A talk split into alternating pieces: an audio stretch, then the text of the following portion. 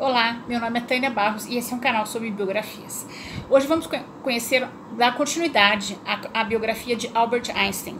Se você ainda não assistiu a primeira parte dessa biografia, eu sugiro que assista primeiro a primeira parte para entender melhor essa história. O link, o link está logo abaixo na descrição do vídeo. Einstein foi um físico e matemático alemão. Entrou para o hall dos maiores gênios da humanidade ao desenvolver a teoria da relatividade.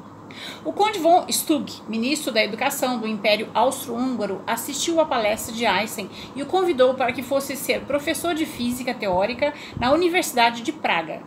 Só, em, só, que em Praga eles viviam sob o regime da Santa Coroa e Albert precisava declarar que acreditava em Deus. E qual religião ele pertencia? Albert declarou-se judeu o, o imperador uh, recebeu Al, Albert e lhe disse que ele, teria, que ele não tinha nada contra os judeus, desde que Albert acreditasse em Deus. Ele disse que sim, acreditava. Assim se tornou então professor catedrático da Universidade de Praga. Uh, em 1911, e para isso ele teve que aceitar a cidadania austríaca. Em um evento em Praga, República Tcheca, Einstein conheceu o escritor Franz Kafka, que lhe disse que em Praga existia um sistema de castas, os alemães em cima, os judeus no meio e os pobres tchecos abaixo dos dois. Mileva interrompeu a conversa e disse a Albert que queria ir embora. E Albert disse que não aguentava mais o seu mau humor, suas dores de cabeça, dores no quadris, ela nunca se divertia. Mileva lhe disse que ela, ele a ignorava dentro e fora de casa. Onde eles iam, ele não a apresentava como esposa. Mileva estava cada dia mais deprimida. Ela não suportava viver em Praga. Então Einstein mudou-se com sua família para Zurique para agradar sua esposa. Em novembro de 1911, Albert foi convidado para participar da primeira conferência de Solvay em Bruxelas, na Bélgica, que reuniria alguns dos maiores cientistas da época, juntamente com Max Planck e Marie Curie. Marie Curie entra e ninguém fala com ela. E Albert diz: por quê? Ele, ele dizem que ela tem andado com um homem casado em Paris e que isso era uma desgraça para a honra do seu falecido marido. E Albert diz: Mas quem tem alguma coisa a ver com isso? E vai lá falar com ela e eles se tornam amigos. Marie Curie convida Einstein para ir com sua família passar férias nos Alpes Suíços, em Majorca. Uh, quando chegam, Mileva diz a Marie que ela também sonhava em ganhar o Nobel, mas aí vieram os filhos e pergunta como ela conseguiu conciliar tudo isso. Marie diz que não conseguiu, ela optou por sua carreira e mal via os filhos e hoje eles a odiavam. Albert sai para caminhar com Marie Curie e lhe diz que sente saudade do que tinha com Mileva e que às vezes a vida ficava muito, muito vazia, sem alguém para amar. Marie Curie diz, pra, diz que a atração é uma reação química que às vezes se esgota, para ele não se sentir culpado. Em 1911, Einstein já lutava para aperfeiçoar sua teoria da relatividade há quatro anos, sem sucesso.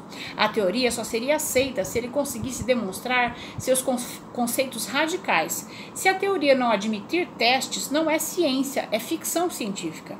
De repente, ele teve uma ideia. Se, se fizesse passar um raio de luz por uma área onde o espaço está curvado, então, segundo a teoria a teoria, o raio de luz se flexionaria. A luz só consegue, é, só se propaga em linha reta. É o espaço que se dobra. O que, o que teria gravidade suficiente para flexionar tanto a luz? Que tal o Sol?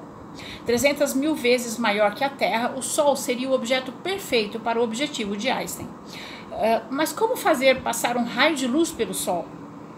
O espaço ao redor do Sol é distorcido pela sua força gravitacional. A, luz de uma estrela distante, ao passar perto do Sol, entra no seu campo gravitacional e se curva.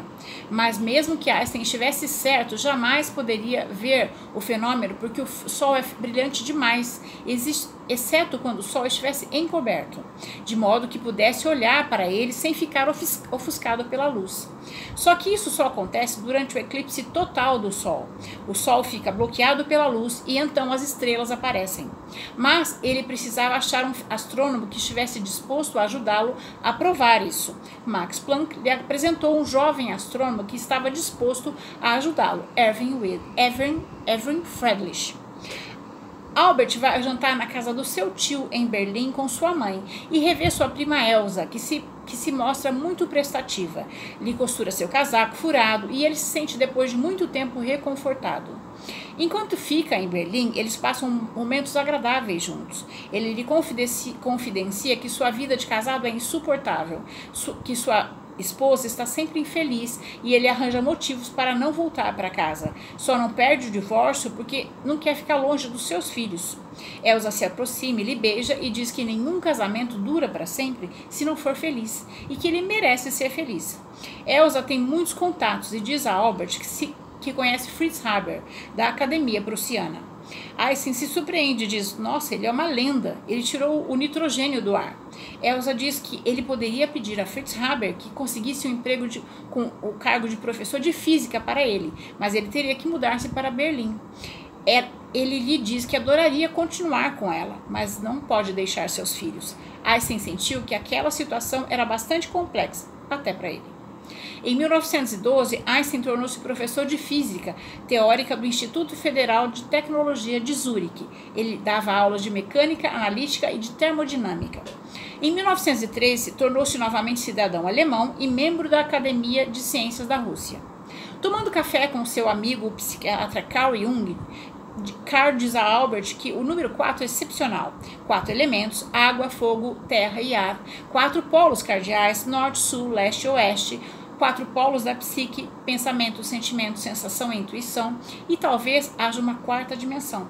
Albert, no insight, percebe que a chave para tremular, formular a teoria da relatividade total não poderia ser feita com a geometria tridimensional. Ele precisava das quatro dimensões.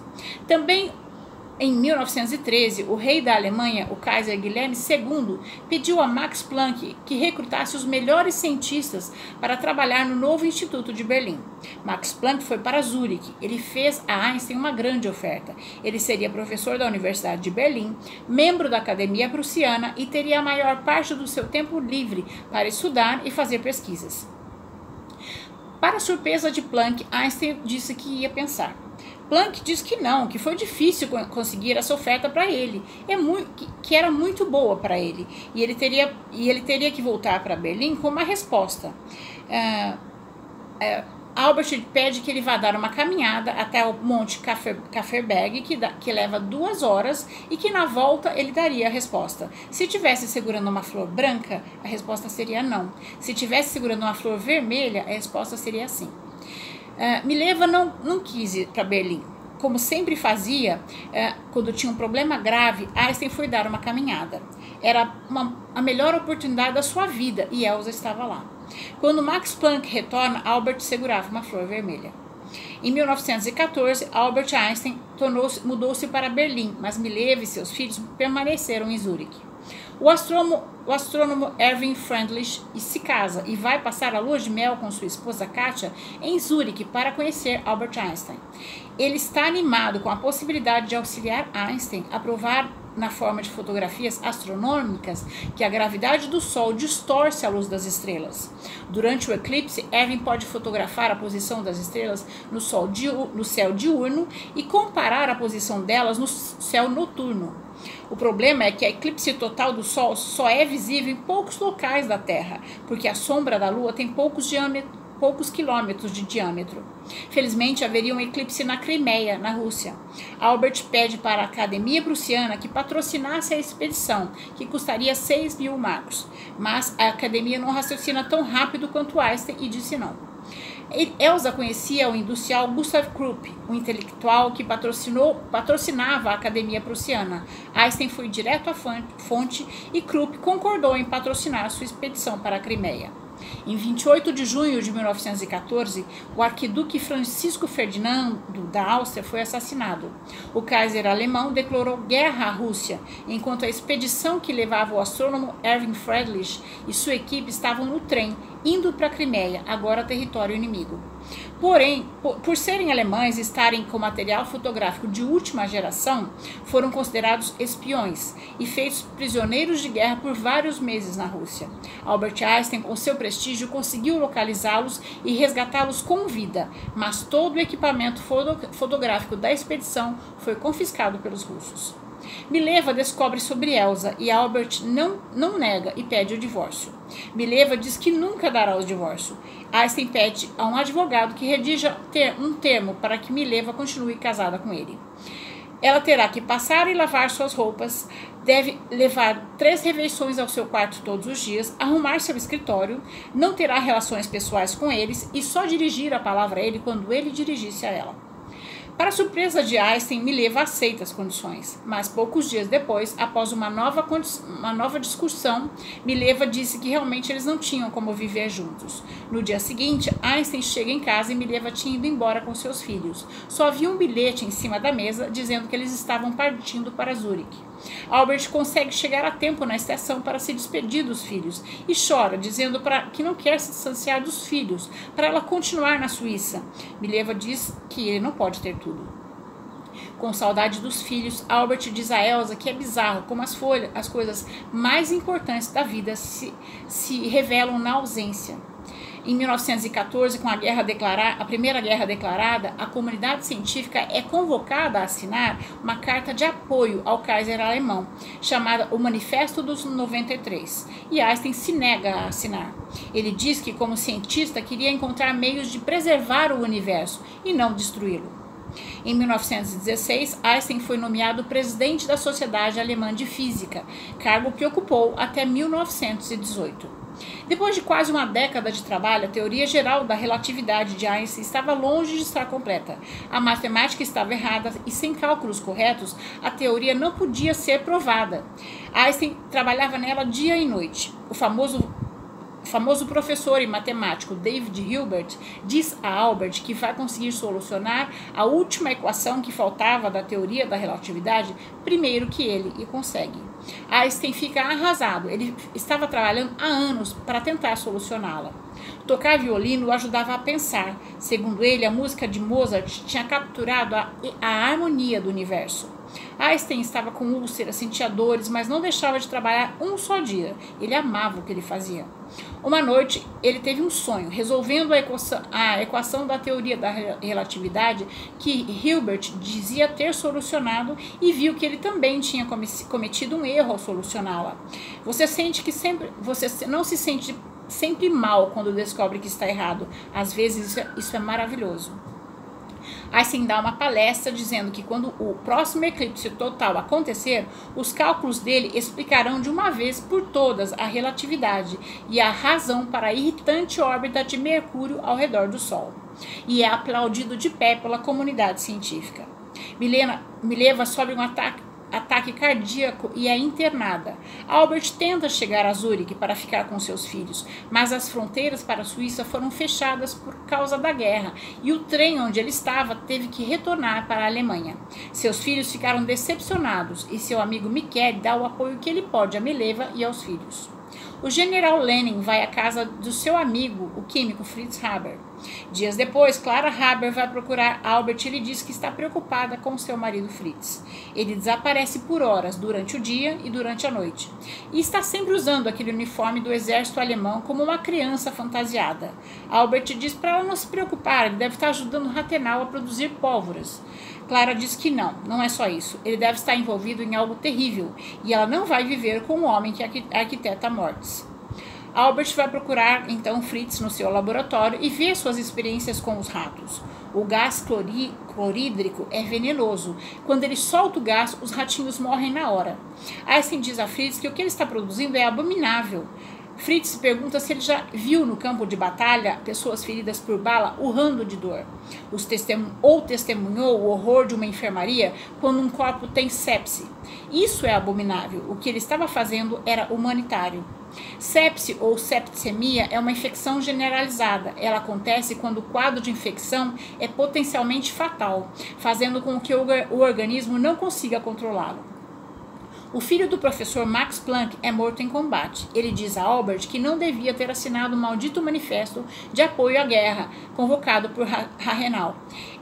Einstein então estava certo de não tê-lo assinado. Albert lhe diz para não se culpar. O certo e o errado, em, em ocasiões graves como esta, se confundem. Max Planck diz a Einstein que eles não podem mais se calar. Einstein assina um manifesto contra a guerra e é considerado traidor da, da Alemanha. Enquanto isso, o gás mortal preparado por Fritz Haber é liberado próximo à trincheira do exército francês na Batalha de Ypres, quando o vento está a favor. Cerca de 5 mil pessoas morrem, os pulmões se enchem de fluido e a pessoa, mesmo no seco, morre afogada. O capitão Fritz Haber é condecorado pelo exército alemão como herói, herói pela criação da nuvem mortal. Dessa forma, eles ganharam a guerra. O exército inimigo logo se rendeu. No jantar, no jantar de comemoração, Clara Haber se suicida. A relatividade geral, desenvolvida por Einstein entre 1907 e 1915, tornou-se uma ferramenta essencial na astrofísica moderna. Ela fornece a base para o entendimento atual dos buracos negros, regiões do espaço onde a atração gravitacional é tão forte que nem mesmo a luz pode escapar. Elsa certa vez contou que na época em que Einstein concebeu a teoria da, teo da relatividade, uma, uma, certa manhã ele estava tomando café e parecia perdido em pensamentos e ignorou a comida. Elsa per perguntou se ele estava se sentindo bem, se, estava, se algo o incomodava. Ele disse que não e sentou-se ao piano e foi tocar. Continuou tocando escrevendo notas durante meia hora. Em seguida, subiu para os seus estudos, onde permaneceu por duas semanas, e com Elsa trazendo comida. No final de duas semanas, desceu as escadas com duas folhas de papel que ostentavam sua teoria. O astrônomo inglês Arthur Eddington, chefe do Observatório de Cambridge, na Inglaterra, uma das mentes mais brilhantes do mundo em astronomia, conhece a teoria de, da relatividade de Einstein, numa época em, em, em que as relações entre a Inglaterra e a Alemanha estavam estremecidas pela guerra. Arthur diz a Albert que assim que a guerra acabar, ele irá ajudá-lo a provar que a sua teoria está certa. Em 29 de junho de 1919, os países europeus Deus assinaram o Tratado de Versalhes, que deu fim à Primeira Guerra Mundial. Em Berlim, Alemanha, Elsa Radiante entrega o jornal a Albert que diz: o armistício foi assinado, a guerra acabou. O Kaiser fugiu. Agora a Alemanha é uma democracia, o governo do povo. No mesmo dia, Einstein recebe um telegrama do astrônomo Arthur Eddington, que lhe diz que submarinos alemães não ameaçam mais. Ele irá para a África com uma expedição fotográfica a fotografar o próximo eclipse total. Einstein vibra, a prova para a teoria da relatividade está próxima para acontecer. A Elsa diz a Einstein que quando ele provar que está certo, o nome dele irá impresso em todos os jornais do mundo todo, ele vai ficar famoso. Eles virão visitá-lo, querendo saber é, sobre sua vida, sua família, e descobrirão que eles vivem em pecado. Albert diz a Elsa que já pediu o divórcio para Mileva de todas as formas possíveis, e ela lhe diz que então faça uma oferta que a beneficie. Albert procura Mileva e lhe conta que logo vai conseguir provar a teoria da relatividade e que quando isso acontecer, com certeza ele ganhará o Prêmio Nobel de Física. Para por ela tê-lo ajudado no início e se, a, e se ela concordar em conceder o divórcio, ele vai entregar o prêmio do dinheiro a ela, para ela e para os seus filhos. É, Einstein e Mileva se divorciam após terem ficado separados por cinco anos. No tribunal, Mileva exige que seus filhos não visitem Einstein e ele não se opõe. Seu filho Edward chora. Arthur Eddington era inglês e enfrentou muito calor na, na expedição para a África. No dia do eclipse chovia torrencialmente e Eddington ficou arrasado, mas de repente as nuvens se abriram e ele viu a lua preta foi uma correria. Tinham que ligar o dispositivo e começar a fotografar. Tirar a chapa, colocar outra chapa, tirar a chapa, colocar outra chapa, o mais rápido possível, para não perder nada, mas ele conseguiu. As medições das chapas levaram à conclusão de um desvio de 1,75 segundos do limite do Sol. Foi verificada durante a eclipse total, conforme a teoria da relatividade de Einstein. Em 1919, em uma palestra da Universidade de Cambridge, os jornais perguntaram a Einstein o que as fotografias de Arthur Eddington provam. Ele, ele diz que a gravidade distorce a luz que passa perto do Sol em aproximadamente 1,7 segundos de arco. Isso significa que as maiores generalizações científicas, as leis de Isaac Newton, tiveram uma grande modificação em mais de dois séculos. Mas o comitê de seleção do Nobel acha que a teoria da relatividade de Einstein é muito nova e, por medo de que alguém a conteste, dá o prêmio de física a Max Planck. E isso realmente acontece. Em colui com o professor Philippe Lenard, que odiava Einstein, Weyland diz publicamente em uma palestra na Filarmônica de Berlim, de Berlim, que Einstein é um judeu ávido de publicidade e de lucro e que nos próximos dias eles ouvirão vários dos maiores cientistas da Alemanha lhes provando que todos foram ludibriados. Do meio da plateia, levanta Einstein e responde: Por que vários? Se eu estou errado, basta que um prove. Estou ansioso para ver essas provas e se retira. É, Einstein vai para sua casa irritado e redige uma crítica que envia ao jornal de Berlim. Elsa pede a ele que pare, que ele está enfiando a mão em um vespeiro, que aqueles homens são perigosos e vingativos. Einstein diz que ela para ela que o mundo é perigoso, mas não por causa dos malvados, mas por aqueles que observam e não fazem nada. No artigo de jornal, Einstein diz que admirava o professor Lenard como mestre de física experimental, mas que ele não produziu nada grande em física teórica, e que as objeções do professor Lenard à sua física a sua teoria geral da relatividade eram tão superficiais que até agora ele nem tinha achado necessário respondê-las e aí estava se redimindo disso. Lenar lhe diz que Lenar lendo diz que Einstein deseja uma batalha pública, talvez seja a hora de recrutar alguns aliados uh, políticos, se referindo ao partido nazista. Ref, uh, mas Philippe Lenar não consegue provar nada contra a teoria de Einstein. Aqui termina a segunda parte da biografia de Einstein. Nos próximos dias estarei postando a terceira parte. Se você gostou, deixe seu joinha, se inscreva no canal e clique no sininho para ser avisado da última parte dessa história. Até mais!